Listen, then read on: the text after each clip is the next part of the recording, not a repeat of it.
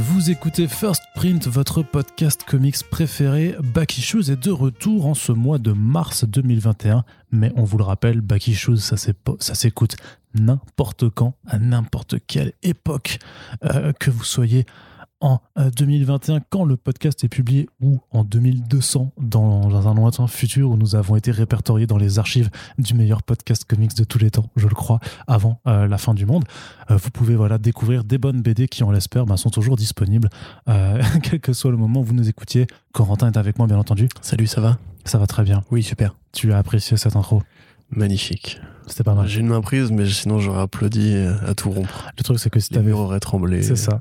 Le truc, c'est que si tu avais fait ça, le micro serait tombé par terre, ça aurait fait bobo aux oreilles des auditeurs et des auditrices. Donc heureusement que tu ne l'as pas fait. Bah oui, c'est pour ça que je ne l'ai. Mais je sens que tu clignes des yeux pour m'applaudir. Et décidément, ça fait plaisir. Corentin, qu'est-ce qu'on a lu cette semaine? Qu'est-ce qu'on a lu pour ce numéro Bakishu spécial VF On va commencer avec un truc euh, qui que, que toi, t'as pas trop aimé. Hein. Euh, voilà, on va, on, met carte sur table. Euh, T'as même dit, je crois, euh, en off que. Euh, et puis non, je vais pas le répéter parce que quand même les oreilles des, des gens. C'est ça. Tout ça. Non, bref, Avengers des Terres Perdues, c'est sorti chez Panini Comics en mhm. France. Donc c'est un peu la conclusion finale, on va dire, de l'aventure dans l'Elseworld des les Terres Perdues, c'est-à-dire un peu l'univers de Old Man qui avait été inauguré par Mark Millar et Steven McNiven avec Old Man Logan. Il y avait eu pas mal de spin-off en fait de séries dérivées ces dernières années chez Marvel, donc euh, Old Man Hawkeye et aussi Old Man Quill. Il faut savoir aussi que le personnage en lui-même de, de, Old Man Logan, après 2015 et Secret Wars, en fait, avait intégré euh, la continuité présente et principale de l'univers Marvel. Et puis, euh, parce que notamment parce que Wolverine avait disparu. Et puis petit à petit, à mesure que Wolverine euh, reprenait sa place de vrai Wolverine dans, dans cet univers-là, Marvel mettait de côté toutes les autres déclinaisons qui avaient émergé, donc à la fois ce Deadman Logan, mais aussi X23 euh, par exemple. Et donc, Old Man Logan est retourné dans son, dans son époque. Il y a eu une mini-série, enfin une maxi-série qui s'appelle Deadman Logan de Ed Brisson donc qui retournait justement dans cette continuité et qui mettait fin aux aventures, mais dans les conclusions de cette maxi-série euh, se dessinait l'amorce d'une nouvelle équipe d'Avengers, donc de ce futur dystopique, post-apocalyptique plutôt. Euh, et euh, cette mini-série là qui vient de sortir, c'est vraiment la reprise de ces Avengers des Terres Perdues, toujours par Ed Brisson avec Jonas Scharf au dessin et c'est plutôt joli sur le dessin, mais c'est quand même moins bien que tout ce qui avait été entrepris dans cet univers auparavant.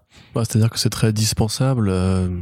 enfin, une fois que tu as eu la série, c'est vrai que c'est difficile de, la comparer justement aux, bons trucs qu'ont été Old Man Logan, qui est quand même euh, considéré à tort ou à raison comme l'une des meilleures lectures sur Wolverine. Alors ceux qui sont très fans de Claremont ou, ou des différentes origin stories ou des grands runs sur le personnage te diront que non, mais ça reste très accessible, c'est très très hollywoodien. Old Man Logan s'est inspiré par le film Impitoyable de Clint Eastwood où c'est justement ce vieux héros de western justement grisonnant qui revient. Il y a aussi ce côté évidemment post-apocalyptique qui était intéressant. Là, en l'occurrence, c'est vraiment Marvel qui tire sur la corde.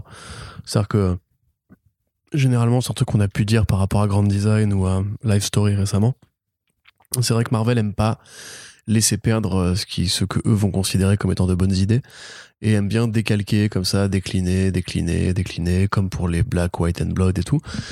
Donc il y a eu effectivement plusieurs séries. Alors ce qui sauvait entre guillemets cette euh, cette euh, industrialisation du principe de, de l'avenir dystopique, c'est que justement les séries étaient plutôt bonnes dans l'ensemble.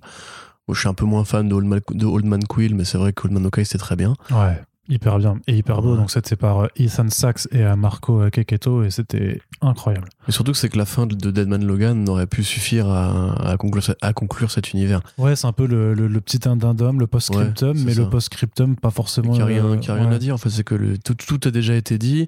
Là, tu sens que symboliquement, Brisson va chercher le Docteur Doom, qui est donc le premier vilain des Fantastic Four. Enfin, pas exactement, mais qui est le plus grand vilain des Fantastic Four, donc la première équipe de Marvel et pour l'opposer aux Avengers qui sont donc la plus grande équipe de Marvel. Donc symboliquement, ça, ça permet de boucler la boucle, on va dire. Par contre, les personnages n'ont pas la place d'être développés. C'est un road trip euh, qui pose des questions de moralité, genre maintenant, est-ce que tu peux tuer dans cet univers-là? Est-ce que tu est-ce que y a une place pour l'optimisme dans cet univers-là? Mais les conclusions qui sont trouvées à la fin du volume sont euh, peu satisfaisantes. Enfin, il n'y a pas la place de développer ça, en fait. Les péripéties sont très, très, très précalculées. Ça pas beaucoup d'humanité, ça n'a pas beaucoup d'enjeux en fait. C'est-à-dire qu'en fait, on sait plus ou moins comment ça va finir. On s'attend grosso modo à la conclusion firmamente euh, en mode oh là là, ça y est, les Avengers ont repris le pouvoir et tout. C'est pas exactement ça en plus. Oui, mais c'est pas, c'est pas dit que malgré la, la, situation, ils puissent redevenir, enfin réussir à, à annuler, on va dire, tout ce qui a conduit à, cette ère désolée d'être désolé, justement. c'est vrai que c'est par rapport, euh, par rapport à d'autres séries futuristes, les personnages qui sont mis en, mis en jeu sont pas très intéressants. Danny Cage, à la limite, est peut-être la plus intéressante du, du groupe.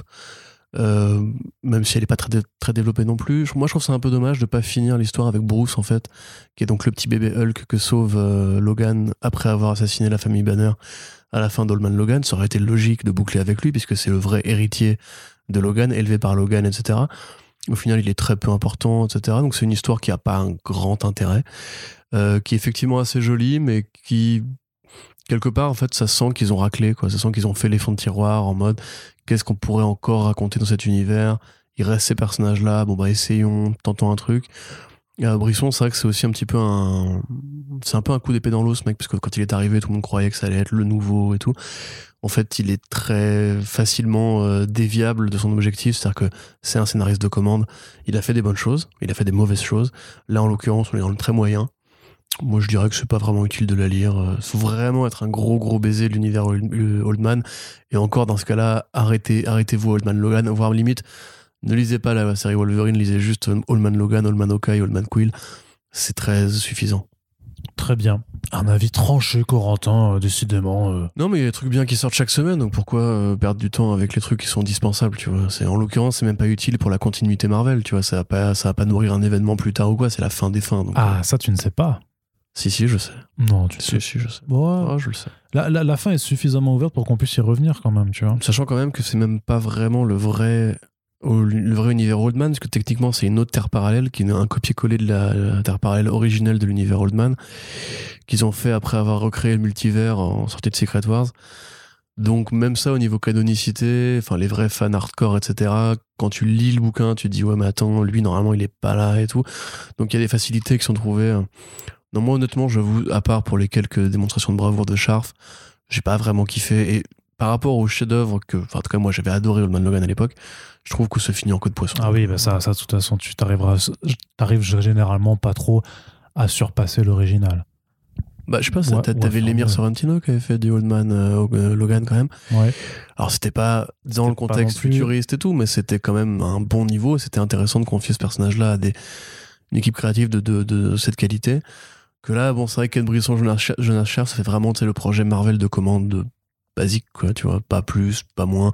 C'est pas insultant, attention, hein, c'est pour ça que euh, moi je dis que c'est dispensable, je dis pas que c'est honteux ou que c'est pas bien ou que c'est nul à chier. Si c'était vraiment nul à chier, je suis pas sûr qu'on en aurait parlé. Voilà, c'est juste, c'est pas dingo, quoi. D'accord, parce que dingo, de toute façon, c'est le, chien de Mickey. Oui. C'est vrai. Non, c'est plutôt le chien de Mickey. Dingo, c'est son ami. Mais c'est aussi son chien, du coup, techniquement. Oui, c'est vrai. je, crois qu'on a déjà fait cette. Peut-être, tout à fait. Euh, C'était déjà hilarant la première fois. Oui, bah, c'est pour ça que. Que tu la répètes. Exactement. Alors on va passer, enfin on continue hein, du côté de, chez Panini, mais plutôt dans la branche indé, puisqu'on va aborder un titre qui est sorti donc euh, en VO, c'était chez l'éditeur TKO, et euh, c'est chez Panini en fait que ces titres sont arrivés. Alors ils arrivent au compte-goutte et pas forcément dans leur ordre de publication, et euh, notamment ça avait commencé du coup avec Sentient de Jeff Lemire et Gabriel Walta. On avait également eu le Sarah de Garth Ennis et de Steve Epting, et donc maintenant il y a euh, les Seven Deadly Sins écrits par euh, Tse Shun et euh, dessinés par Artyom Trakhanov et donc c'est un western grosso modo on va on va le dire comme ça euh, qui nous amène aux côtés d'une bande de malfrats de rebuts euh, qui sont tous envoyés en prison et qui sont censés être euh, exécutés et qui vont être sauvés par un prêtre qui leur confie une mission grosso modo une mission suicide hein. c'est un peu une Suicide Squad dans, dans, un contexte de western et la mission grosso modo c'est de récupérer une fille qui avait été enlevée à un chef Apache il y a bien longtemps qui a un petit peu grandi et donc d'aller dans, le territoire Apache, euh, donc qui est, bah, mortel, euh, clairement pour, des, pour les cowboys et pour l'homme blanc, et donc d'aller leur rendre cette fille pour mettre fin à une guerre sanglante qui oppose les grosso modo cowboys et indiens euh, depuis de nombreuses années. Donc voilà, une mission très très très périlleuse. Corentin, qu'avais-tu pensé de ce western? Mm-hmm. Je n'avais pas trouvé ça extraordinaire. C'est très joli. Drakanov, qui est un très bon dessinateur. la colorisation me fait beaucoup penser à Sculpt de Remgora, dans ce côté justement le western très européen avec des structures de visage, de corps qui sont assez cartoon et tout. C'est pas c'est pas le côté tout propre. Justement, on avait parlé d'un autre western futuriste euh, il y a quelques semaines, mois, qui était publié chez Iowa, je crois, ou je ne sais plus exactement. Oui, Redemption. C'est ça, voilà, qui était beaucoup plus, tu sais, avec des, des physiques réalistes. Ah oui, c'était très, réaliste. Euh, là, oui, là, là, oui, là, là, ouais, cartoon, tu dis cartoon, effectivement, je, je dirais cartoon aussi. Voilà. Donc c'est effectivement un, bel objet, une, une, belle bande dessinée. Par contre, c'est vrai que moi, le scénario me paraît un peu classique. Euh, dans, dans, cette proposition un petit peu des, des salopards, tu vois, des, des, rebuts un petit peu de, la société qui vont se mettre en groupe pour aller défourailler. Euh, Ils y vont pas de bon cœur non plus. Non, pas de bon cœur. Après, c'est vrai que moi, je suis pas un énorme fan du style de Tsetchen en tant que, euh, que scénariste. Mais après, voilà, peut-être aussi que j'avais pas forcément, enfin, tu vois, en termes de western, j'aurais préféré euh, Mutafuka ce mois-ci. Mais euh, après, ça, ça reste une belle BD, comme je le disais. Peut-être que tu as des compliments plus laudatifs. Effectivement, parce que je te vois très motivé. Je t'ai prévenu en même temps. Tu, vois, tu veux me donner la parole, mais je t'ai dit, j'ai pas grand chose à dire. mais euh. j'aime te donner la parole. Ah, c'est gentil, ça. Merci Arnaud. Bah, ça me fait plaisir. donc, alors, pourquoi c'est bien? Pourquoi c'est bien? Ben, En fait, ça dépend sur quelle corde du western tu as envie de jouer parce qu'il y, a différentes, même si le western, c'est on va dire que c'est très codifié et que tu as différents registres, tu as, différentes façons de l'aborder. Là, en l'occurrence, ouais, on est vraiment dans la façon la plus euh, brutale d'aborder la chose, c'est-à-dire qu'on est dans de l'affrontement entre voilà, des, des personnes présentées comme des pourritures à la base, mais qui ont, on va dire, eu euh, toutes leurs raisons d'agir comme, euh, comme elles l'ont fait, qui abordent aussi un contexte vraiment enfin, qui, aborde vraiment aussi la façon dont, parce qu'on a un conflit voilà, entre cowboys et indiens, mais c'est aussi des personnages qui permettent à Tsechoun d'exprimer en fait toute la violence qu'il y a eu euh, à cette époque-là, euh, notamment des conflits sociaux, la façon dont euh, les personnes noires américaines étaient traitées, mais aussi les asiatiques. Il y a vraiment un propos affirmé là-dessus, dans, le sens que les personnes qui sont, voilà, qui sont les, les, les sept deadly sins, euh, s'ils ont commis des meurtres ou des, ou des, choses vraiment pas, pas belles, c'est en réponse en fait à une violence venue quelque part ben, de, de l'homme blanc, du colon, de l'américain. Et c'est plutôt intéressant, sachant que Tsechoun est, donc, est, un, est américain mais a des origines asiatiques, donc c'est assez intéressant de le voir adopter ses propos, surtout que, euh, alors bon, peut-être que tu es moins fan que moi de, de son écriture, à côté euh, pour la télévision il a fait des trucs comme Gotham tu vois donc c'est quand même un, autre niveau. Et je puis que je suis pas très jeune du coup. Mais par contre enfin il y a, y a, quelque chose d'assez d'assez absolu en fait dans les dans les événements qui fait vivre à ces personnages et euh, qui personnellement me fait kiffer c'est que c'est du western brutal. C'est à dire que quand ça tire euh, dans la tête ça c'est c'est très très sanglant, c'est très graphique. Hein. D'ailleurs, il y, a, un petit bandeau euh, pour public averti euh, sur, le, sur la quatrième de couverture. Ce n'est pas sans raison parce que on scalpe les gens et quand on les scalpe, on le montre en gros plan. Euh, quand on désingue des types, c'est les cervelles qui explosent ou les viscères qui, qui s'étalent sur le sol. Donc voilà, ça, ça, ça y va pas de main morte c'est pas non plus gratuit pour autant, tu vois. Je trouve que et parfois c'est même enfin même un peu dur. Il y a des personnages qui, qui vivent certains, certains, certaines choses où tu fais ouais ok c'est hardcore, tu vas quand même. Bon, j'ai envie de dire qu'en ces numéros aussi t'as pas forcément le temps voilà d'avoir beaucoup de beaucoup de temps mort et tout ça. Mais je trouve que c'est vraiment agréable dans, la façon dont, dont, dont l'histoire se raconte, qu'il y aura peut-être juste une accélération un peu trop justement un peu trop poussée sur, sur la fin, mais qu'on est vraiment aussi enfin c'est des personnages parfois que tu pourrais prendre comme archétype, enfin notamment le le personnage principal qui est un peu calqué sur le modèle du, euh, du shérif Bass qui était le, le shérif euh... Bass Reeves. Ouais Bass Reeves voilà euh, qui est un peu la version en fait bandit d'un Bass Reeves en fait tout, tout simplement. Bon, bah, ça aussi dans les huit salopards de Tarantino avec le bah, ça m'évoque ça aussi en fait. En, en, fait ça m'évoquait euh, vraiment en termes de ce qu'on aime bien tu sais faire les les, les, les, petits trucs marketing c'est un mélange de bidule, voilà c'est ça mais c'est les huit salopards X Suicide Squad grosso modo tu vois un petit peu dans, dans, dans, ce genre de choses pour des référents modernes bien entendu parce que ça le, western prend ses racines bien bien avant. Oui, et, en fait au départ c'est même les sept euh, mercenaires. Euh. Ouais, les 7 mercenaires, voilà. T'as as ça qui, qui paraît plus, euh, plus évident. Mais non. C'est les 12 salopards et les 7 mercenaires. Voilà. Il y a aussi les, les 12 travaux de, ouais, Tout à fait. Les 12 travaux d'Astérix aussi. Ouais. Et il y a aussi les 10 doigts de la main. Voilà. Et les 7 jours de la semaine. C'est ça. Et les 3 mousquetaires. ils étaient, sauf qu'ils étaient 4. Non, c'était 5, il y avait Albert aussi. C'est vrai qu'il y avait Albert. Albert le 5 mousquetaire. Non, mais donc, en somme, moi, je, suis plutôt friand de, de western. Il y avait les quatre tortues d'enfer dans une ville aussi. et bah, on n'en a pas non plus tant que ça. Alors, c'est vrai que dans, dans, dans, ce, dans ce Baggy Shoes bah, spécifiquement, on va aussi revenir sur, sur un autre western qui, qui sort et euh, qui, qui, mérite euh, toute votre attention, puisqu'on en a déjà un petit peu, un petit peu parlé. Mais on n'a pas tellement de ce genre de registre. Et après, euh, voilà, si vous écoutez le, le Back Issues, on parlait de Redemption, je crois que je disais déjà que je kiffais les westerns, que c'était un, genre qui, qui me parlait. Donc en l'occurrence, là, je trouve que c'est une bonne prod. Ça, ça explore le registre de façon assez. Pas novatrice non plus, mais qui ça, y a, y a, moi je trouve qu'il y a un peu d'air frais dans, dans la composition de ces personnages, dans le graphisme quand même qui, qui est assez atypique par rapport à ce que tu peux voir du reste de la production américaine et même en, en indépendant. Et en plus, bah, moi l'ultra-violence, ça, va, ça me plaît bien aussi. T'aimes bien la violence? Ouais, j'adore. T'aimes bien, bien, la mort et la violence? Moi j'aime bien la violence, oui. La mort et la violence. Ok. Donc c'est à retrouver chez euh, Panini. Et on poursuit avec un petit mot de Corentin moi. sur l'adaptation en roman graphique de Dune. Dune, Dune. Qui donc euh, c'est sorti chez euh, Huggin et Munin. Alors il y a, y a le fils de Frank Herbert au scénario. Brian Herbert. C'est ça Et Kevin J. Anderson, qui est l'autre l'autre mec avec qui Brian Herbert a travaillé pour continuer la mythologie de Dune après la mort de son papa. Et c'est dessiné par Raoul Allen et Patricia Martin, euh, qui est notamment le duo qui avait fait, par exemple, chez, euh, chez euh, Valiant euh, Secret Weapons, qui était mortel. Euh, donc à découvrir chez Bliss Edition.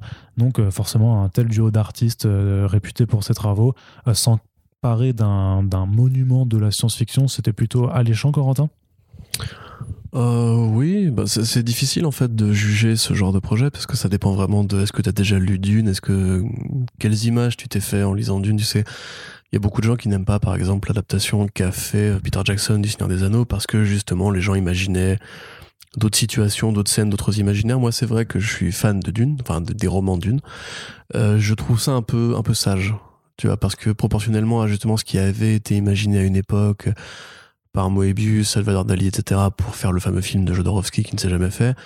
Même par rapport quelque part au film de David Lynch qui, quoi qu'il soit, un très mauvais film et, d'ailleurs, j'ai toujours du mal à comprendre ceux qui ont envie de défendre ce projet, alors que David Lynch lui-même trouve que c'est un très mauvais film et qu'il n'a pas du tout envie d'en reparler aujourd'hui, euh, avait des propositions artistiques plus affirmées par rapport au costume, par rapport à, à l'esthétique générale. D'ailleurs, c'est finalement assez fidèle malgré que ce soit pas très bien. Euh, et par rapport justement à ce qui s'amorce avec Denis Villeneuve, où là il revient à une sorte de pureté de design très très épurée. Bah là, ça s'en rapproche un petit peu alors. là, c'est plus une sorte de croisement entre un imaginaire à la John Carter avec ce qui aurait pu donner Flash Gordon un jour. Tu vois, enfin c'est c'est de la science-fiction pulp et rétro, ce qui correspond effectivement à l'époque à laquelle euh, Herbert a écrit ses romans. Maintenant, ouais, moi je trouve que c'est en fait, ils font bien entrer le roman dans la bande dessinée, c'est-à-dire que c'est bien quadrillé, c'est bien découpé. Tu pourrais même croire si justement le registre de parole était pas ce qu'il est, parce que c'est effectivement repris la traduction VF de Dune. Hein. Donc c'est très, euh, c'est très mm, empoulé, tu vois, comme truc. Enfin, c'est pas comme ça qu'on écrirait une BD. Tu vois, quand un, un de BD traduit une BD, normalement, il, il écrit pas des, structures de phrases comme ça et tout. Donc là, tu sens qu'il voulait récupérer un petit peu la, la richesse euh, littéraire du roman. Euh, mais sinon, à part ça, vraiment, oui, ça a une gueule de BD. C'est-à-dire que c'est un mec qui aurait pu écrire cette BD spontanément, euh, sans que ce soit un roman à la base. là, c'est plutôt bien fichu. Par contre, en tant que BD, c'est-à-dire qu'en tant qu'objet bande dessinée, si on déconnecte l'exercice d'adaptation, c'est une BD qui est bien, c'est une BD qui est sympathique, c'est une BD qui est agréable à lire. Et même d'ailleurs, pour ceux qui auraient envie de découvrir l'univers de Dune, avant la sortie du film pour faire leur rattrapage, etc. Ça Par exemple, moi, très bien. J'aurais pas le temps de lire le, roman avant le film. Non, ça se lit vite. Non, j'aurais vraiment pas le temps. est-ce que tu me conseilles de, de, lire le roman graphique? Bah oui et non. C'est ah vraiment. bah, si tu veux, l'univers de Dune, il, est quand même, euh, il est quand même conditionné à un truc, c'est l'épice. Tu vois, dans l'univers de Dune, donc c'est un pour ceux bon, pour ceux qui ne voient pas, rapide résumé. Donc l'univers de Dune se passe des milliers, des milliers, des milliers d'années euh, en avance dans le temps. Euh, suite à une guerre avec les, la technologie des intelligences artificielles, les humains n'utilisent plus de robots intelligents et sont revenus à une forme de féodalité spatiale. C'est-à-dire que grosso modo, c'est comme euh, dans le Moyen Âge, vous avez des ducs, vous avez des barons, vous avez des terres, vous avez un empereur. Sauf que tout ça, évidemment, se joue à l'échelle de plusieurs planètes. Et euh, pour permettre le voyage dans le temps, c'est un petit peu comme dans euh, dans Warhammer 40 000 avec avec le, warp, il faut des navigateurs qui justement consomment un carburant particulier qui est donc une épice sécrétée par des vers géants d'une planète désertique qui s'appelle Arrakis. Bon, planète désertique qui a du coup inspiré plus tard Tatooine, voilà, qui, qui, est un peu la métaphore originelle justement de ce côté un petit peu poussiéreux. Mais quelque part, c'est aussi une sorte d'allégorie plutôt bien fichue justement par rapport à la conquête de l'Orient par les par les, colons occidentaux. Euh, même beaucoup de gens ont dit que Herbert avait un petit peu anticipé l'invasion des États-Unis, enfin l'invasion par les États-Unis des pays euh, pétroliers comme euh, l'Irak ou l'Afghanistan. parce que c'est pareil, en fait, sur Arrakis, il y a un peuple de résistants qui ne veulent pas qu'en fait l'homme blanc entre guillemets vienne s'approprier leur épice et que grosso modo les fédérations qui veulent, qui veulent coloniser Arrakis sont en fait l'équivalent de l'impérialisme américain de l'époque. Donc c'est vraiment très bien foutu, ça a énormément de niveaux de lecture. Euh, Jodorowsky le prenait plus comme une sorte d'allégorie euh, fondamentale et philosophique sur la rébellion et la libération des esprits, parce que l'épice en fait te fait, avoir des visions du futur, te permet de, comprendre mieux ton, rapport à l'univers, ton rapport au monde et tout. Et comme beaucoup justement de séries de science-fiction de cette époque-là, c'est fédéré autour d'un héros qui s'appelle Paul Atreides ou Paul Atride, euh, qui est donc le fils du duc Leto, donc c'est un noble, et qui serait le héros d'une prophétie euh, édicté par le Bene qui est une sorte de corps religieux qui, justement, grâce à l'épice, mais pas que, arrive à voir dans le futur. Et eux, en fait, si tu veux, ils espèrent que Paul, donc, deviendra le Messie qui renversera l'empereur et prendra, du coup, la gestion de l'univers sous sa coupe. Euh, voilà, après, à Diane de voir ce qui, va arriver, évidemment, euh, pour ceux qui n'ont pas lu, je vais pas non plus tout dire, mais voilà, donc Paul, évidemment, va, découvrir les Atreides, va, euh, au contact de l'épice, s'apercevoir de son destin, va devenir Usul c'est de là que ça vient. Muad'Dib. Donc pareil, un nom qui justement fait très, très consonance euh, arabophone. Donc évidemment, c'est très riche, c'est très dense, ça, ça, a servi de référence matricielle à, Warhammer 40 000, pardon, à euh, quelque part un peu à quelques pans de Star Trek et surtout bah, Star Wars dans le côté fantasy dans l'espace. Et le truc, c'est que quand tu lis d'une, quelque part, du coup, t'es obligé de t'imaginer ce monde-là. Là, comme on met des images dessus, elles ont en fait le côté frustrant de n'être qu'une seule version de cette réalité, et qui justement met un peu à la porte tout le côté psychédélique, rêveur, la vision un peu transcendantale qu'avait Herbert quand il a écrit son roman. Tu vois, c'est un peu comme Jack Kirby avec, avec le quatrième monde, tu vois. C'est plus que du super-héros, c'est pas non plus un bouquin de religion, mais tu sens que c'est un peu à la croisée des deux. Donc moi je trouve que c'est bien, effectivement j'ai lu beaucoup d'avis de fans de Dune, de fans durs qui, qui disent que c'est effectivement une très bonne adaptation, que ça respecte le récit, que c'est carré, c'est propre, etc. Personnellement par rapport, enfin le comparatif que je ferais serait plutôt par rapport au Moby Dick de Bill Sienkiewicz, où c'est vrai que le point de vue artistique que développe Sienkiewicz sur l'œuvre de, Moby Dick change vraiment le rapport qu'on a au texte. Tu vois, c'est qu'il va plus appuyer sur l'allégorie. Moby Dick, c'est pas une baleine, c'est un monstre, c'est un léviathan. Euh, le Captain Ahab, c'est un combattant face à, aux forces naturelles, aux forces mystiques, etc. Toi-même, tu parlais de l'allégorie biblique qui était développée plus facilement avec cette mise en, en image là. Là, c'est un peu l'inverse, c'est-à-dire que du coup, ça, ça fait très peu d'efforts pour essayer de s'approprier le texte. Et en fait c'est normal parce que c'est pas ils ont pas osé. bah, c'est commandé par le fils en fait. Le fils justement est dans la révérence par rapport à son père depuis toujours hein. de toute façon les les œuvres de Brian Herbert ont toujours été euh, un petit peu comme le fils de Tolkien euh, Christopher Tolkien euh, qui était mort récemment justement qui lui avait toujours en fait toute sa carrière a été un hommage à l'œuvre de son père. C'est un peu pareil pour Brian Herbert et Kevin J. Anderson donc là en fait je trouve ça un peu poli. Moi je dirais quand même plutôt peut-être préférer lire le roman d'abord et pour ceux qui ont qui l'ont déjà fait, qui auraient envie de le redécouvrir avec cette, cette patte graphique en plus, ou qui sont fans de BD, je pense qu'il y a beaucoup de fans de, Dune qui sont des fans de BD de, toute façon. Euh, oui, c'est intéressant, ouais. Très bien. Et donc c'est à retrouver euh, donc euh, chez la maison Huggin et Monin. qui alors l'album sera en plusieurs tomes hein, c'est là c'est juste le premier oui j'ai oublié de le dire le l'album en fait comprend une partie du premier roman d'accord mais pas tout oui, parce que y aura, voilà, c'est marqué livre 1, donc il y aura forcément un livre 2, donc c'est disponible pour la somme. c'est en trois tomes normalement aux États-Unis en tout cas. Ouais, c'est, c'est, 22 euh, euros. Et on vous rappelle que dans les back issues, quelle que soit l'œuvre que l'on aborde, vous avez des liens de commande dans la description. Et si vous passez euh, chez ce libraire euh, Comic Zone que l'on salue, que l'on salue, eh bien ça nous filera aussi un petit coup de pouce. Et on continue Corentin sans temps mort. C'est incroyable. Qu'est-ce qui se passe pour vous faire un petit détour du côté d'une œuvre jeunesse, mais pas tant que ça en fait, euh, puisque ça s'appelle Wild's End, qui est sorti il n'y a pas longtemps euh, chez euh, Kinaï Édition une maison dont on vous a déjà parlé, notamment avec le lancement de la collection Punch, qui est spécialisée généralement dans les titres jeunesse. Et là, on est avec Wadzen, en fait, chez un titre qui est sorti chez Boom Studios à la base. Donc Boom Studios, l'éditeur indépendant maintenant qui est en train vraiment de, bah, de grimper avec beaucoup, beaucoup de grosses équipes créatives. Mais là, c'était sorti en fait en 2014-2015 de, de, mémoire, donc c'était un petit peu avant que ça commence à vraiment prendre autant d'ampleur.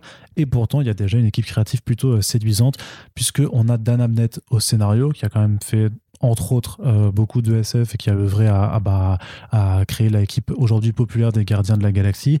Et on a ING, donc euh, ING Culbard, ou Ian Culbard, euh, notamment lui aussi très connu avec ses travaux de SF, notamment l'adaptation des Montagnes Hallucinées de Lovecraft, que vous pouvez retrouver chez Achilleos, Achilleos pardon, par ailleurs. je l'ai lu et ça déchire.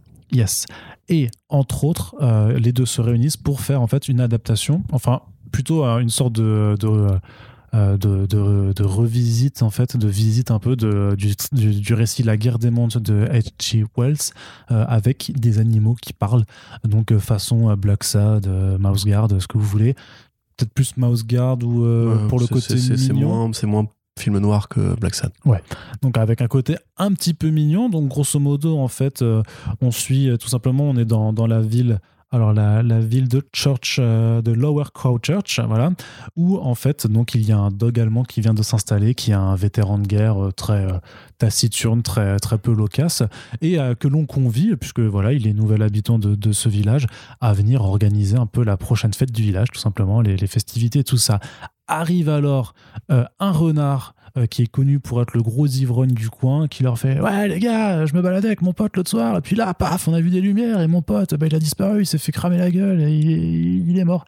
Et donc là, tout le monde lui dit ah, Arrête tes conneries, eh, euh, t'es con. picoler, José. Exactement. Alors, il s'appelle pas José, mais euh, c'est un peu ce qu'ils lui disent.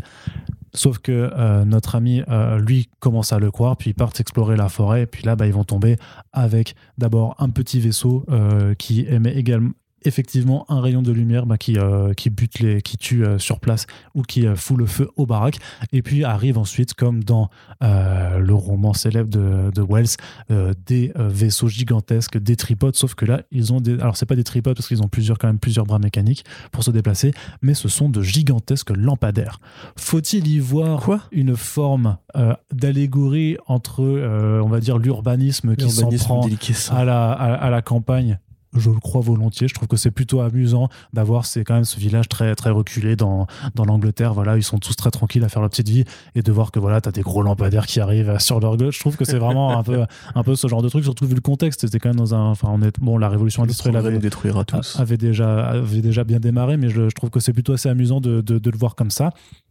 Et surtout, bah c'est franchement, c'est vachement bien mené. Pour un titre jeunesse, je trouve que même que par moments c'était un peu sec sur, sur, certaines, euh, sur, sur certaines scènes où je me dis que euh, on est sur. Alors, je sais pas, c'est ça, voilà, lui, il est dans, dans, dans une collection qui s'appelle Fresh Kids, qui je crois est pas celle qui est destinée aux tout petits, c'est pas pour les lecteurs de mini-images, c'est pour ceux qui sont un peu plus âgés, euh, donc plus du 10-13 ans, quoi, clairement que du 6-8 ans, on va dire. Et par contre, alors il y a un truc qui est trop marrant, c'est vu que, enfin, Abnet, il est anglais aussi il est anglais comme ses personnages. Et euh, il y a vraiment, ils ont une façon de s'exprimer et qui est magnifiquement bien euh, retranscrite en fait par, par le traducteur. Ils ont vraiment cette façon de s'exprimer très, très. Euh, c'est vraiment l'imaginaire british, élégant, un peu, un, peu, un peu prout prout, tu vois. moi, ce que j'avais mis dans. J'avais, j'avais fait une critique écrite où je disais que c'était dandy, tu vois. ils sont vraiment, ils sont tous un petit peu. Guindé. Ouais, c'est ça. Euh, il parle bien, tout ça. Et c'est, vraiment très rigolo ah, parce que. putain d'anglais, quoi, franchement. Non, mais t'as vraiment. Mais en fait, quand tu les lis, quand tu les lis en français, t'as vraiment l'impression de les entendre parler un petit peu avec un accent anglais. Euh, euh, très... C'est très Duchesse et les chatons dans les Aristochats. Vraiment, mmh, cette imagerie-là, tu vois. C'est, bah, c'est, exactement ça. C'est un peu la guerre des mondes et les Aristochats, quelque part, quelque part cette BD.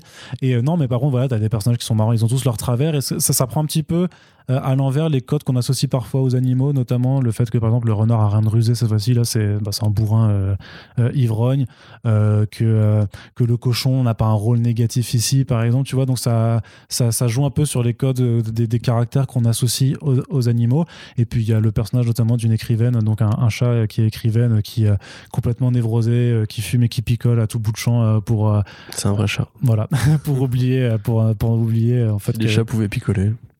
Voilà, pour oublier ses, névroses. Donc voilà, les, personnages fonctionnent très bien entre eux. Ben, Yann Kelbard, le, style, c'est pas ultra détaillé, mais il y a vraiment une ambiance. Enfin, c'est de la ligne claire. ouais, c'est bah voilà, c'est de la ligne claire. Et il y a ça a un charme qui est assez indéniable, euh, très prenant. Donc il y aura trois tomes en tout, euh, vu que ça suit vraiment la, la, parution. Ça n'a pas super bien forcément marché, je pense, chez Boom, parce que ça avait commencé, les six premiers numéros étaient sortis en single, et après ça s'était poursuivi en, directement en, album. Donc je sais pas si en termes de marché, ça, ça, ça s'est pas si bien euh, vendu euh, dans ce format-là, mais là, du coup, vous l'avez directement euh, bah, en album, donc ça coûte 16,50 euros pour le prix que ça. Bah, c'est vraiment honnête. Enfin, moi, je trouve que c'est vraiment une lecture tout à fait agréable qui permet juste d'en bah, placer une nouvelle fois un petit mot sur Kinaï Edition, qui a quand même un catalogue avec plein d'offres comme ça, très qualitatives sur lesquels une majorité du lectorat comics, comics vraiment je pense passe un petit peu à côté vu que c'est plus généralement rangé au rayon jeunesse et vu que c'est du soupe et que c'est pas le format majoritaire j'imagine que voilà tout le monde n'y prête pas forcément attention. Mais en tout cas je vous le recommande fortement. Corentin un petit mot en plus? Non. Très bien. Alors on va pouvoir passer c'était très intéressant j'abonde je, dans ton sens. Et eh ben, mais si quand même vraiment lisez les montagnes hallucinées de Colba aussi. Vraiment c'est super bien. Oui, pour le coup par rapport au côté de adapter le roman et tout euh, moi qui n'ai pas lu justement le roman de Lovecraft. Euh, ah, ah tu me déçois. Mais je veux pas tout lire. Euh, c'est plus toi l'expert de Lovecraft. J'ai envie... Ouais, je suis pas, je suis pas si expert. Oh, quand même. Moi, un petit peu. Je suis pas le plus expert, mais. Non, mais du coup, j'aime bien la guerre des mondes, donc ce serait une lecture intéressante. Yes, je te le recommande clairement on va retourner euh, du côté du western. Ah. Aujourd'hui, ça va être très western. Encore des Amérindiens d'ailleurs. En fait, c'est très western et science-fiction. Euh, je, m'aperçois aujourd'hui euh, dans, le programme. Il y a des vrais gros geeks. Hein. Ouais. Ah là là. En plus, ça parle de comics, quoi, t'imagines Entre mecs. Fatigant. Barbu de 30 ans. C'est ça. Blanc. vraiment le stéréotype. Ouais, c'est ça, vraiment le gros stéréotype du. de, ouais. Bah écoute. Alors, Moutafoukaz. 1886, numéro 2. Oui qui est sorti aujourd'hui à l'heure où on a posté le podcast. Oui, bah c'est toujours monsieur Guillaume Renard au scénario et monsieur Simon Hutt euh, au dessin. Alors là, ça. Donc Run et euh, Simon oui, Hutt, oui, non, mais les gens savent qui est Run, j'ai pas besoin. Bref. Euh, les gens ne savent pas forcément. C'est vrai? Les gens ne savent pas qui, qui est. Le vrai nom de Ron Bah, je ne sais pas. En, fait. du coup, il a un nom de personnage pour enfant, je trouve aussi. Hein. C'est un peu comme euh, le colonel Mustard, tu vois, Guillaume Renard, tu vois, c'est un petit peu le détective privé dans une, un petit village rustique et tout. Et que tu lui diras en face quand on fera, un nouveau podcast avec lui. je crois qu'il a des bras plus épais que. Et il te dira ce qu'il en pense. Donc, euh, qu'est-ce que je voulais dire? Ouais, alors là, pour le coup, on revient quasiment une enfin, collé à l'intrigue du, numéro précédent, c'est-à-dire que les, chasseurs de primes vont commencer à attaquer euh, Vincelino. Euh, qui vont s'enfuir et être recueillis par une tribu d'Amérindiens. Euh, alors je sais pas si du coup parce que le, volume, enfin le numéro aborde justement euh, de manière très très détaillée, très riche, l'histoire des natifs américains, disons plutôt, des peuplades avec à la fois la collaboration que eux ont pu entretenir avec les hommes blancs et aussi bah, le massacre qui a été perpétré, la colonisation, la façon dont la société capitaliste des hommes blancs justement et même la religion protestante a voulu uniformiser, a laissé très peu de place à la cohabitation, ce qui nous rappelle quand même que dans ce monde, il n'y a pas de cohabitation possible malheureusement avec l'ennemi. En l'occurrence, euh, c'est assez euh, documenté, c'est très bien travaillé. hyper documenté, enfin, c'est une, une, vraie petite leçon d'histoire. Euh, Tout à fait, ouais. Mais la première page même, je trouve qu'elle dit quelque chose, alors je sais pas si... si c'est, comment dirais-je, un, manifeste politique ou quoi de la part de Ron, mais tu vois, quand, quand, tu vois ces deux mecs accoudés au bar et qui te disent euh, heureusement qu'on a bloqué l'entrée du, du, du, pays au Shintok, euh, ah puis les Noirs ils nous emmerdent, ah puis les Indiens, même si, enfin les, Indiens ils disent les Indiens techniquement, même si même s'ils font genre on veut s'intégrer etc. En fait ils seront jamais comme nous, c'est une bombe retardement etc. Et puis même les catholiques, obligé de faire des parallèles avec avec la pensée de vrais êtres humains dans le présent par rapport à d'autres communautés, Bien sûr. quelles qu'elles soient. Et vas-y, tu voulais intervenir. Non, puis qui, qui, qui, en rajoute même après, parce que tu dis, bon, ok, c'est un, un, gros raciste ou je sais pas quoi, puis, euh, puis en fait, bah, il fait, eh ouais, puis même les catholiques, ils nous cassent les. Ouais, c'est ça. Bah... Donc, donc c'est vraiment le mec qui, pourtant, est issu, enfin, vit ici parce que son peuple est venu d'ailleurs et qui maintenant te dit vraiment, ouais, il y en a marre de tous ces dit les, les, natifs américains seront jamais des Américains comme nous, tu vois. Mm. Et bah, après, je pense que Ron, de toute façon, on avait parlé à l'époque euh, du live Twitch, etc., et même dans le, podcast First Print qu'on avait fait, que, que, tu avais fait avec lui, sur euh, cette période des États-Unis, en fait, qui va vraiment cimenter l'imaginaire, l'imaginaire américain, l'imaginaire du capitalisme, l'imaginaire de la société dominante, etc. quelque part, à mon avis, c'est aussi pour instiller l'idée que le racisme a toujours fait partie des États-Unis.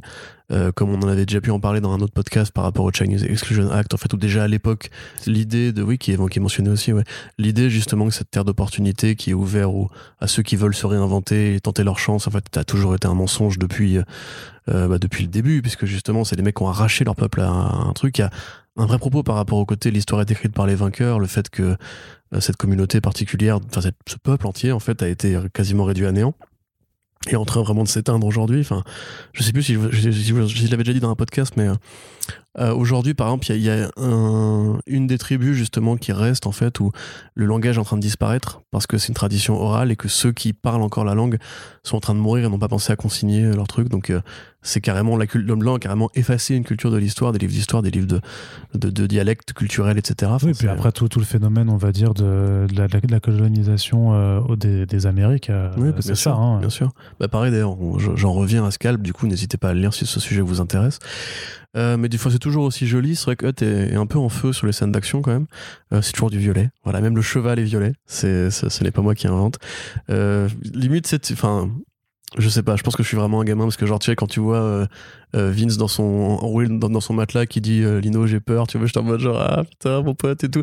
Et puis le petit burrito qui disparaît dans le fond, t'es en mode ça fait mal quand même un peu, tu vois. Ouais. Mais euh, bon, après, voilà, bah, je prends ça au premier degré, mais c'est quand même vraiment voilà, un truc qui est super bien fait, qui te montre les a priori justement culturels que même Lino et Vince ont par rapport aux Amérindiens, qui te pose des questions par rapport à leur origine à tous les deux, euh, bah, au fait que bah, ils ressemblent à rien, tu vois, c'est grosse tête alien et euh, bah, tête en feu, crâne, de, crâne de feu, tu vois, euh, qui pareil du coup évoque aussi peut-être l'origine même dans laquelle a été puisé Ron pour créer ce personnage-là, qui t'évoque forcément euh, bah, les mythes pré-colonisation, justement, tu sais, des esprits, etc. Donc c'est toujours aussi joli, c'est toujours aussi rythmé, vraiment ça tabasse au niveau des, des, des, bagarres. Euh, c'est assez agréable de voir ce petit lino torse-poil avec ses coldes à la main et tout.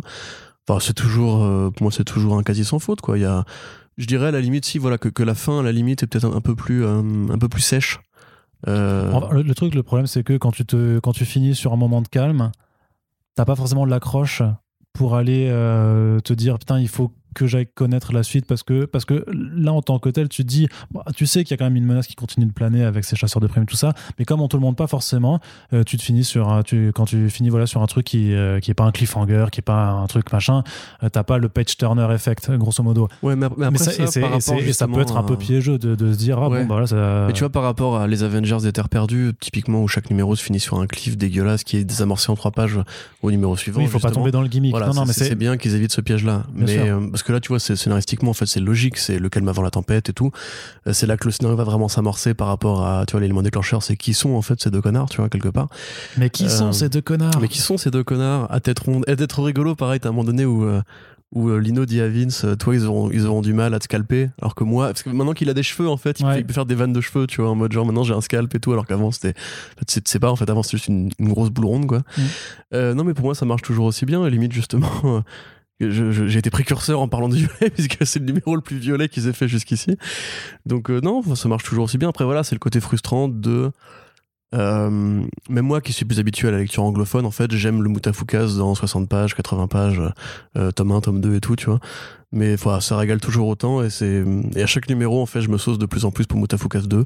Donc ça va vraiment j'espère que ça va arriver vite. Ça va être, euh, tu vas, ouais, tu vas, tu vas imploser euh, d'ici la fin de l'année, quoi, jusqu'à ce que, jusqu'à ce que ça arrive. Quand même, il n'y a pas assez de burrito. Il n'y a pas assez de burrito, mais il a toujours son petit design de miche de pain et ça, ça me fait. trop bien. il, est vraiment dessiné comme un, juste un ovale en fait. Peu importe le plan selon lequel tu le prends, c'est toujours un ovale. J'ai pas demandé cette, j'ai pas posé cette question, mais est-ce que, est-ce qu'il a été euh, mmh. conçu devant juste en fait une boulangerie, je sais pas. il avait une bonne miche de pain, il s'est fait tiens, ça fera un âne. T'avais Hud qui avait réagi quand j'avais dit ça en mode hashtag burrito miche de pain. Mais franchement, attends, c'est vraiment une miche de pain. Quoi. Oui, oui. C'est ça. Et on va déjà euh, finir ce podcast Corentin eh ben oui. avec euh, le dernier euh, numéro de cette sélection VF. Il y en aura d'autres qui arriveront assez rapidement parce qu'il y a quand même eu pas mal de sorties à, à chroniquer en ce, en ce mois de mars. Il y en aura de toute façon un petit peu tous les mois. On va parler de décorum. Oui. Alors, Decorum, c'est donc une série de science-fiction en huit numéros de donc Jonathan, Hickman, et Mike, Huddleston.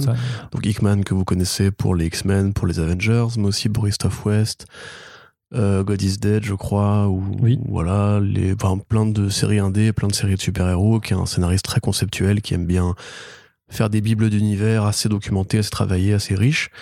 Et Michael Dolston, donc, qui est notamment le dessinateur de Butcher Baker, le redresseur de Thor, qui avait été édité d'ailleurs pareil chez 619 il y a quelques années, qui est une brute au dessin, pareil artiste. On, va dire que c'est un artiste conceptuel pour dire en fait qu'il est très créatif parce que là grosso modo c'est pareil c'est numéroté on va dire que chaque numéro convoque une nouvelle ambiance graphique avec des, grandes variations de ton de grandes variations de de ce que le dessin peut proposer. C'est à dire que ça, ça, commence sur un, full color enfin pardon je veux dire un numéro très coloré euh, très riche très visuel et ensuite après ça va alterner souvent avec des des séquences en noir et blanc où il y aura juste un élément en couleur euh, donc c'est très très très c'est très très beau pardon. Au niveau du scénario, donc on découvre une petite euh, une sorte de livreuse un petit peu Uber dans un monde de science-fiction où, une église un peu malfaisante attend la venue d'un prophète. Cette livreuse Uber va tomber au milieu d'une tractation avec avec une super assassine qui est très polie, qui est très bien éduquée, qui est très bien élevée, et se prenant de passion pour elle, l'assassine va euh, inscrire euh, cette jeune livreuse à une sorte d'école d'assassins. Voilà, en toile de fond justement du complot organisé par l'Église pour essayer de mettre au monde ou de retrouver un artefact, euh, un artefact millénaire, etc. Donc, évidemment, c'est vraiment compliqué, ou plutôt c'est très dense. C'est-à-dire que Hickman, quand il te crée une civilisation futuriste comme ça, il a besoin de tout expliquer, de te cartographier, de te mettre un ordre même religieux où il t'explique les différents grades de cette église-là. Euh, Huddleston correspond très bien justement à cette espèce de folie euh, très généreuse, très jaillissante, qui va vraiment te mettre un truc à la fois très documenté, très travaillé, mais aussi assez psychédélique. On voit des hommages à Ditko, on voit, pardon, des hommages à Ditko, des hommages à Kirby. Euh, on voit vraiment la façon dont le grand prêtre Roshi, par exemple, lui, est une sorte de forme euh, abstraite, géométrique par rapport aux personnages humains qui sont justement très humains. La, dimension dans laquelle évolue l'école d'assassins qui, qui évoque la mythologie grecque, qui évoque une sorte d'Olympe euh, par rapport justement aux des traits industriels et des villes futuristes, etc. Enfin, c'est un, c'est un numéro égale une idée visuelle ou même plusieurs idées visuelles. plusieurs C'est super travaillé, c'est plutôt bien traduit. Il y a beaucoup de gros mots euh, qui viennent se heurter justement au langage très châtié et très propre de notre héroïne. Euh, c'est Madame. ah, son nom, elle a un nom très anglais justement. Euh, bah bah à ce moment que je vais trouver. Alors c'est aussi, il faut le dire, euh, l'un des premiers volumes de la gamme Urban, donc qui est une nouvelle expérience de format pour Urban Comics, qui, comme on avait déjà pu en parler dans les first print euh, front page, va essayer un petit peu de décorréler l'idée que le comics doit se trouver au rayon comics pour trouver un nouveau public au rayon franco-belge. Donc là, en l'occurrence, un format qui est plus grand, ce qui rend euh, bien honneur aux pages de Huddleston, parce que c'est vrai que c'est agréable de voir ces très jolies pages en grand format. Euh, l'édition est super jolie, le papier est, bien choisi, la couverture est plutôt pas dégueu. donc là, effectivement, c'est très clair que vous pouvez faire lire ça à un fan de BD franco-belge euh, qui serait au hasard fan de Bilal ou de Metal Hurlant ou de trucs comme ça, parce que c'est ce genre de science-fiction un peu chez père et, vraiment très, très, très travaillé. Ça fait pas du tout comics, en l'occurrence. Euh, et donc tu trouves pas là en fait. C'est pas grave, mais je, vais trouver moi en fait, pendant que tu prends la parole pour euh, compléter mon avis. Bah, je te, je te, bah, je te, je te rejoins grosso modo. Tu as quand même deux pans d'histoire, si tu veux, qui arrivent à se mêler dans, dans cet univers. Donc, avec cette histoire d'une part d'école d'assassins, puis un peu ce propos, on va dire, sur un empire colonial galactique qui, a, qui réussit à servir euh, des mondes à la fois bah, en les chlassant, puis aussi en asservissant leur population. En fait, en, grosso modo, c'est le pitch du début, donc c'est pas, pas un spoil, mais de, grosso modo, on t'explique que quand même, ils ont réussi à à, mettre au point un virus que lorsque tu le contractes, en fait, si tu veux t'en sortir, faut que tu, que tu demandes un contrat à un organisme qui va te cryogéniser, euh, sachant que ta famille doit ensuite cotiser pour pouvoir rembourser euh, euh, jusqu'à ce que le traitement puisse être trouvé. mais si t'as pas assez de thunes, bah, on te décryogénise et puis, et puis tu meurs quand même. Donc c'est, c'est très vil comme, comme façon d'opérer. Et donc tu as, voilà, as, vraiment deux, pans d'histoire qui, qui arrivent à se croiser c'est c'est rondement rondement mené et puis à titre personnel, je trouve vraiment qu'en termes de dessin, c'est incroyable. j'ai dit, que c'était incroyable. Ouais, tu l'as dit, mais je vais, je vais le redire quand même pour insister là-dessus. C'est une frappadinguerie visuelle. pour ceux qui étaient fans du travail de Barnaby Bagenda sur euh, The Omega Man, par exemple, chez DC, euh, The Omega Man, c'est ça la série science-fiction de Tom King Oui. Ouais, mais c'est un peu, ça, ça, court un petit peu pareil quand c'est coloré, justement, quand il te montre des civilisations extra étrangères. Enfin, c'est vraiment ces espèces de couleurs, ces nuances de bleu, de violet, assez flashy, euh, très conceptuelles. Et par contre, du coup, ça se croise avec une sorte de variation permanente entre des plages de noir et blanc où un élément va être coloré, mais très coloré, et euh, d'autres moments où justement, il y a une séquence, par exemple, où ils sont à l'école des assassins, des assassines, du coup, où euh, c'est une séance de recrutement, de dialogue tout à fait euh, normal. En fait, l'héroïne, donc Madame Romley, Morley, pardon, va s'engueuler avec sa collègue qui, en quittant en fait le bâtiment, ouvre sur une double page qui là pour le coup à l'inverse est complètement en peinture numérique. C'est genre c'est c'est une c'est une torgnole euh, graphique qui vient après 5 ou 6 pages de, de vrai pur noir et blanc euh, limite avec avec des fonds des fonds vides tu vois.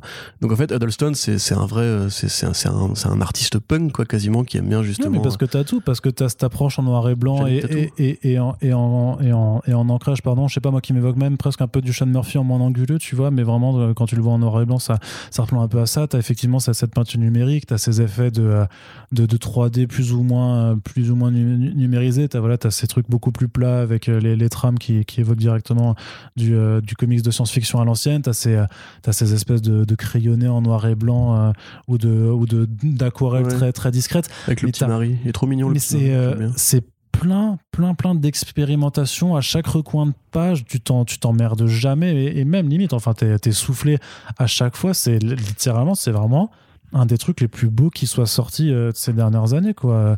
Toutes choses confondues. Oui, oui, là. Celle-là, quand ils sont sur euh, une espèce de mont avec un. Il y a un cerf géant dans le fond, ça sert à rien, mais c'est tellement beau. Une sorte de colisée. Une sorte de peinture de renaissance un peu. Qui, oui, c'est ça, une sorte de peinture à l'huile, ouais, c'est ça, qui, qui juste une. Mais ça sert à rien. Tu vois, dans le texte, c'est juste, c'est beau. Tu vois, c'est en mode. Euh, allez, vous, savez que je suis un gros porc au niveau du dessin. Et eh ben voilà, cadeau, c'est fait plaisir. Mais euh, j'espère vraiment que ça permettra, euh, notamment, le, parce que le pari, hein, tout le pari de, du Urban de ce grand format, donc c'est voilà, c'est d'essayer d'exporter un petit peu en fait euh, le, comics en dehors du rayonnage comics et, comme tu le mentionnais avant, d'attirer de, des lecteurs qui voilà sont plus voilà fans de SF dans le format traditionnel franco-belge, on va dire. J'espère que ça va marcher parce que ça, ça mérite vraiment de ouf, tu vois au-delà de, l'aspect de la stratégie, euh, juste sur l'œuvre en elle-même. Euh, je suis peut-être un peu déçu, si tu veux, de savoir que vu que ça ne dure que 8 numéros, de me dire que le deuxième tome sera déjà le dernier, parce que j'ai quand même l'impression qu'avec tout ce qui construit, notamment dans les pages d'entre-deux, qui sont vraiment purement explicatives euh, au-delà de, de, l'histoire. même une séquence en prose où le mari de l'héroïne, en fait, raconte un rêve qu'il a eu, tu vois. C'est pareil, tu te demandes un petit peu. C'est cool, mais c'est grave cool. Mais ce que je veux dire, c'est que tu as, as, un univers qui, qui, dont le potentiel, en fait, est dingue, est vraiment dingo, je trouve. Comme le chien de, de Mickey? Non, toujours pas, c'est le pote chien. Ah oui, pendant tout. C'est plutôt le chien. Putain, j'y arrive pas, j'y arrive vraiment pas. Euh, Arrête de faire la blague. je vais, à force, j'y arriverai. Euh, mais, mais voilà, enfin, je trouve ça complètement dingue. De, je trouve que c'est un truc qui pourrait être exploité, mais sur, je sais pas, ça fait dans une ongoing. Ça ne se, ça ne se fera qu'en deux tomes, mais j'ai l'impression, quand même, vu comment l'histoire est racontée, de me dire alors peut-être qu'il y aura un gros retournement de, situation qui va faire qu'il y a des trucs qui vont être expédiés en deux trois mouvements, mais j'ai euh, j'ai quand même un petit peu peur parce que je l'ai pas fini en, en, VO quoi, euh, de, de, la façon dont ça va se conclure. Mais parce que ça a un potentiel, c'est un potentiel de ouf. Et euh, est-ce que est-ce que Hickman, j'ai pas lu non plus la fin, mais est-ce que Hickman pourrait pas en faire une saison 2 ou... Bah je sais pas, je sais pas. Que, d'expérience, Huddleston il fait pas d'ongoing en fait. C'est un mec assez rare qui qui choisit vraiment ses projets euh, intelligemment et tout. Donc, euh, puis à ce niveau de qualité, t'imagines bien que.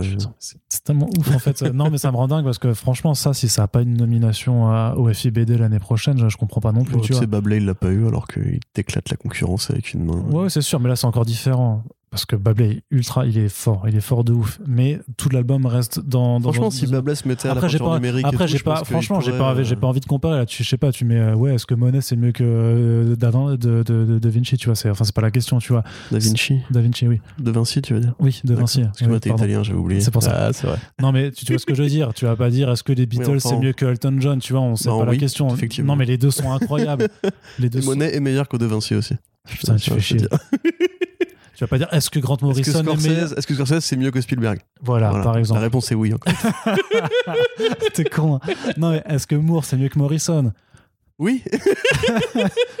non mais je comprends, j'ai compris l'idée. C'est pas, comparable, c'est pas comparable. C'est pas comparable, mais on est d'accord. Franchement, on voit pas souvent ça quand Moi, j'ai pas besoin que le FIBD valide ça, juste s'il vous plaît. Non, bien sûr que non. Euh, comment dirais-je? Aller au-delà de votre préjugé sur euh, les BD qui ne sont pas des super-héros tentez le truc. C'est le mec qui vous a régalé avec les X-Men, avec les Avengers. si vous aimez son côté euh, build-up d'univers et tout, world building, et euh, même si vous aimez justement le dessin un peu travaillé, un peu léché, etc., là, pour le coup, il n'y a, pas de, a pas de question à se poser. Ouais, c'est une, euh, une tuerie. Tout simplement. Voilà, je n'aurais, je n'aurais que, ça, que ça à dire. Et donc, voilà, on a parlé de SF et de western majoritairement. Et donc, on va conclure ce podcast. ça coûte 21 euros en plus, donc ça va pour le grand format et tout, pour euh, ce qu'il y a à lire et tout. Franchement, c'est euh, ça vaut largement. Si vous avez un pote qui peut vous l'offrir, son, prix. Et donc, on va on va conclure ce podcast. Tu m'as rien offert mon anniversaire en plus. C'est vrai, mais ton anniversaire, on y reparle. Ouais, mais c'était l'année dernière, donc tu vois, tu peux te rattraper maintenant. Il est jamais trop tard. Ça ne fait que six mois. alors, je vais rester poli pour le podcast, euh, mais on en reparle en off. Donc, on vous quitte sur ce podcast. N'hésitez pas à nous faire part de vos lectures. Est-ce que vous avez lu la même chose que nous? Si oui, n'hésitez pas à nous dire ce que vous en avez pensé. S'il y a des titres qui vous intéressent à la suite euh, de l'émission, n'hésitez pas non plus à nous dire si vous avez pris quelque chose. N'oubliez pas que vous pouvez surtout partager euh, ces podcasts qui permettront de faire découvrir euh, quelques bons comics au plus grand nombre, puisque le but à la fin, c'est que tout le monde lise des comics au lieu de regarder le Twitch éclaté de Samuel Etienne. Sur ce, je vous dis à très bientôt pour un prochain podcast. À bientôt. Salut. Salut.